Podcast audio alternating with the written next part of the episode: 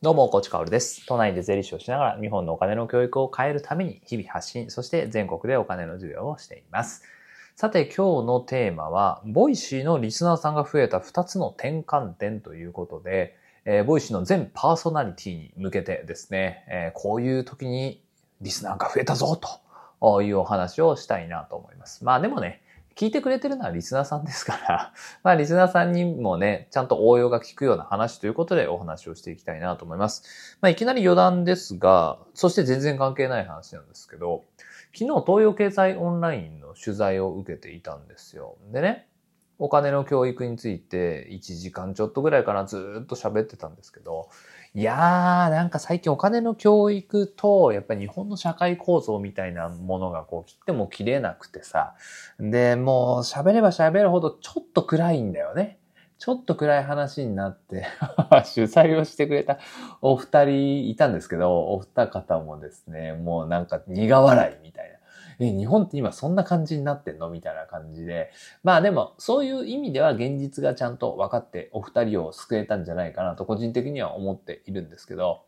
まあなかなか難しいですね。うん、ああいう話っていうのは、まあ、ボイシーの方だとね、僕がこう、日本が今こういう状況で、ここがダメだよ、あそこがダメだよ、でもこうするといいよっていうのは、もう何度も何度も喋ってるから、よし、じゃあ明日からまた前を向いて頑張っていこうってポジティブにね、えー感じていただけるかもしれないんだけれど、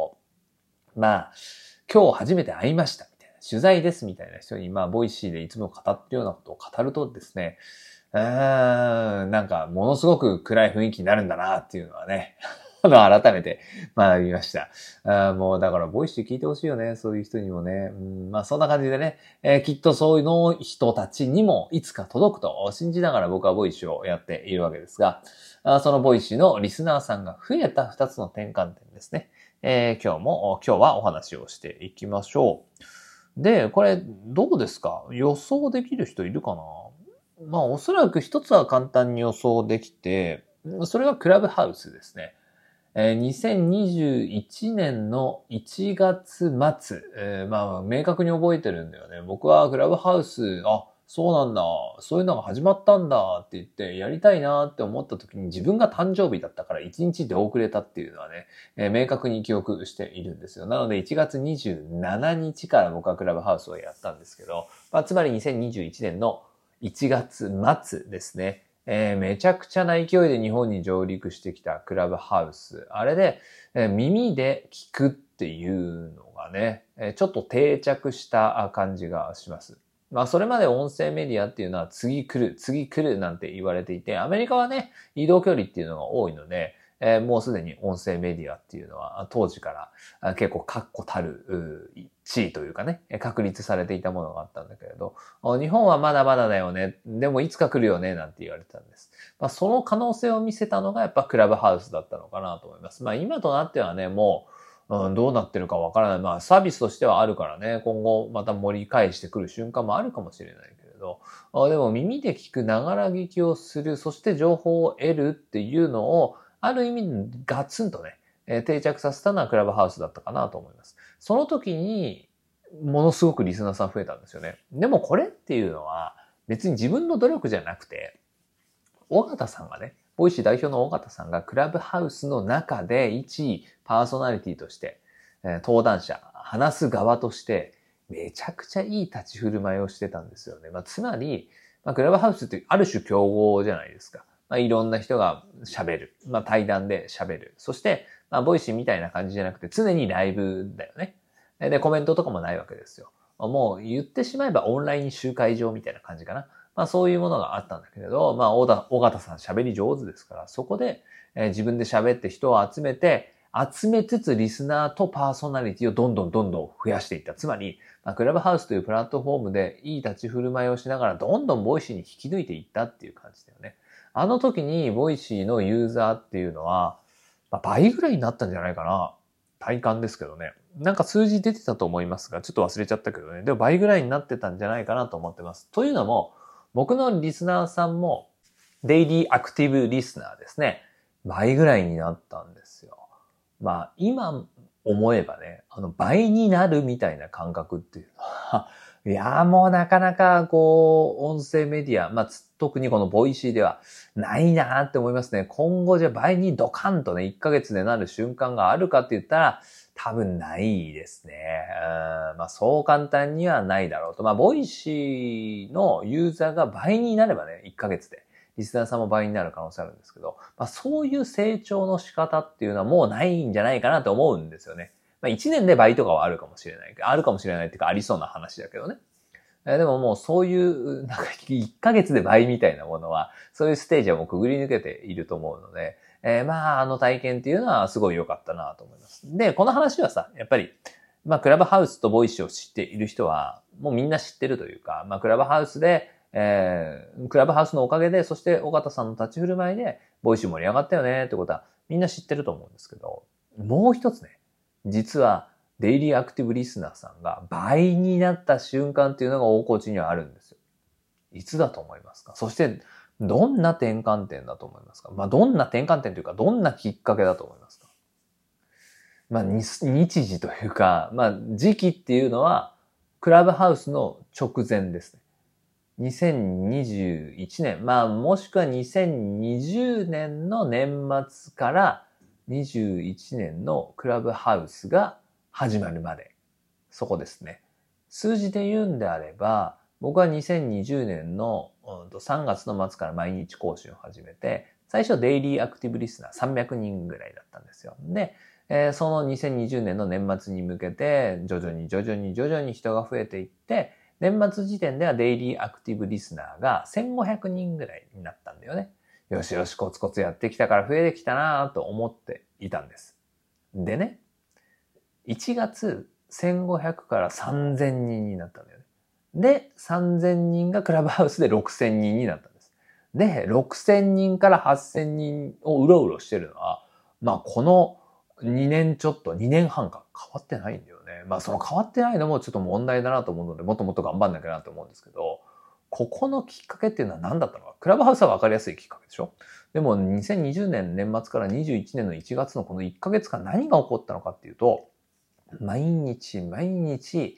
YouTube のコミュニティ投稿っていうのがあるんですけど、そこに書き込んでいたんですよね。まあ、YouTube は動画を出すだけではなくて、えー、まあブログではないけれど、その投稿ができるんですよね。テキスト投稿。そこに毎日毎日ボイシーやってます。聞いてください。こんな話してますって、毎日毎日つぶやき、つぶやいたというか、投稿をしたんですね。それはね、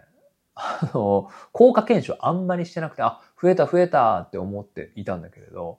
この前ちょっと振り返ってみて数字を見てたら、あ、こんな感じだったのって言って自分でもびっくりしました。もうイメージで思いつき、あ、イメージと思い込みっていうのは本当に良くないですよね。やっぱりあの時期ってクラブハウスがあったから、1500から6000は全部クラブハウスのおかげなんだと。まあ、つまりそのデイリーアクティブリスナーの話ね。1500人から6000人に増えたのは全部クラブハウスのおかげなんだって思い込んでたんだけど、そんなことはなくて半分は自分のおかげだったっていうね。で、そのきっかけをくれたのはね、毎日毎日突然なぜ YouTube のコミュニティ投稿に投稿をしだしたかというと、これ妻のおかげなんですよ。というかまあ、もう負けたくない一心でやったって感じだね。妻がその時期にボイシーを始めたんだよね。で、また最近 復活してますけど、ちょ、ちょくちょくね。まあ、それはさておき、その時期に妻が始めて、で、まあ、インスタがまあ10万人、まあ、20万人近くいるので、まあ、一気にぐわっとね、再生されたんですよ。そしたらデイリーランキングで妻がね、僕の上にいた瞬間があって、僕いつも4位とか5位とか、まああるいは2位とか3位とかにいたんだけれど、まあ忘れもしない。その日はね、妻が4位で僕は5位だったんですよ。という間に抜かれてしまったって思って、これはもう一、ね、もう一段階エンジンをかけなきゃ、アクセルを踏まなきゃっていうことで、僕には YouTube があるって言って、毎日投稿したんですよね。まあ、あれはだから妻のおかげですね。あとはその、負けん気の強さ、自分の負けん気の強さだったのかなって思います。まあ、ここからね、このエピソードから言えることはね、やっぱりこの負けん気っていうか、いや、負けたくないっていうこの気持ちだよね。お前には負けたくないんだっていう。別に妻のことを私はお前と一度も呼んだことはないですけど、お前には負けたくないんだっていうね。この気持ちっていうのは大事なんだなっていうのは改めて思いましたね。あの時確かにそう思ったっていうのは明確に覚えてるんですよ。で、何かしなきゃって言って僕が残されたね。まあ、あんまり切りたくなかったカードの一つであったんだけれど、YouTube を使おうと。で、YouTube の動画で毎日言うのはちょっとさすがにだと思ったんで、コミュニティ投稿使おうって言ったら結果が出たんだよね。いや、あれから、こう、ヘビーリスナーになってくれた人っていうのもいますからね。まあ、あれは本当に妻にありがとう。そして負けん気の強い自分にありがとうですね。あとはもう一つクラブハウスっていう、もう大波だよね。トレンドどころじゃなくて、もう何年に一度か来るビッグウェーブっていうのはやっぱり乗らなきゃいけないなって思います。で、まあ、ビッグウェーブだって思って乗ったんだけれど、実はビッグウェーブじゃなかったってことはよくあるんだよね。よくあるんだけど、その時に損するのって時間だけなんですよ。まあ時間も損したくなかないんだったらね、まあビッグウェーブには乗れないんですけど、まあ時間をちゃんと確保しておくこと、ある程度余白、余剰の時間っていうのを常に持っておくこと、持っておくこと、今日カミカミだな、持っておくことっていうのは、とっても重要だなというのはね、改めて思いました。そしてもう一つね、思い込みは良くないと。僕はなんかクラブハウスでドーンって上がった感じがしてたんだよね。リスナーさん増えた気がしたんですよ。まあ、つまり、ある意味でちょっと運要素だよね。自分の実力というよりは運要素だったなぁなんて、えー、思っていたんだけど、いや、そんなことはないと。むしろこのクラブハウスの上陸前に1500人から3000人にデイリーアクティブリスナーを増やしておいたこと。それこそが多分、今につながっていると思うので、むしろ自分の実力だったっていうね。まあ、ここはね、えー、自分の自信にもなるし、そこはしっかり事実として自分で受け止めていかなきゃいけないと思いました。まあ、余談ですけど、謙遜って僕ね、良くないなって最近思うんだよね。ある程度の謙遜はわかるよ。常識的範囲内で。でも、嘘みたいな謙遜ってあるじゃん。まあ、例えばさ、例えばね、うん、わかんないけど、いい例が出てこないけれど、うん、YouTube のその誰もが知るトップ YouTuber みたいな方々がいてさ、いやいやいや、僕なんか僕なんか、みたいな、私なんか私なんかもう本当に全然ダメで、みたいなこと言うのは、さすがにさ、謙遜しすぎじゃん。てか、嘘なんだよ。だってあなた YouTube という業界で、日本でトップランカーですよね。それがダメ嘘ですよねっていう。だから、最近の自己分析というか、あの、謙遜がなぜムカつくのかっていうね、えー、思う、その理由っていうのは、謙遜が過ぎると嘘になるからなんだよね。で、嘘が大嫌いな大コーチとしては、それはやっぱり嫌だなと。まあ、自分はしないようにしようって思いましたね。まあ、謙遜するときってありますけど、まあ、それが嘘にならないような配慮っていうのは僕は必要だなと個人的には思っています。まあ、とはいえ、謙遜する人はしますからね。その人がダメだとか、謙遜するなっていうわけではなくて、ただまあそういう人を見たときに僕は常に嫌悪感を抱いているって感じだね。うん、だって嘘だもんね。本当にね、えー、余談がちょっと長すぎましたね。えなんでこの話になった？あ、そうそうそうそう。だから謙遜はしません。ボイシーのリスナー多いですね、とかね。えー、ボイシーの、そのね、えっ、ー、と、再生数多いですね、とか言われることあるんですよ。で、えー、過度に謙遜した時期もあったし、過度に謙遜することもあった。けれども、最近は謙遜しません。まあ確かに、えー、早く始めていたと。始めていた2020年から毎日更新をやって、クラブハウスの前からやっていたこと、これっていうのは運が良かったなとは思うんだけれど、あでも、360日、じゃじゃ365日1年間、そしてそれを3年間、毎日毎日更新したっていうのは、やっぱり自分の努力のおかげだからね。これできる人いないんですから、ほぼね。ほぼいないんだよ。うん。ここは、なんか、ボイシーのね、パーソナリティさん見てると、あの、感覚麻痺してくるんだけれど、ほぼできない人の集合体だからね。毎日更新してる人はね。100人に1人も毎日更新はできませんから、あのそこの努力っていうのは、ちゃんと僕やったから結果出てるんですっていうことはね、謙遜せずに言おうかなと思いました。なぜなら謙遜はね、度が過ぎると嘘だからっていう話です。あれ本題からなんかものすごくずれちゃったな。本題はなぜ僕のボイシーのリスナーさんが倍々に増えていったか、その転換点というお話でございました。えまあこれがね、えパーソナリティじゃない方にね、何か参考になれば嬉しいなと思います。さて最後にお知らせです。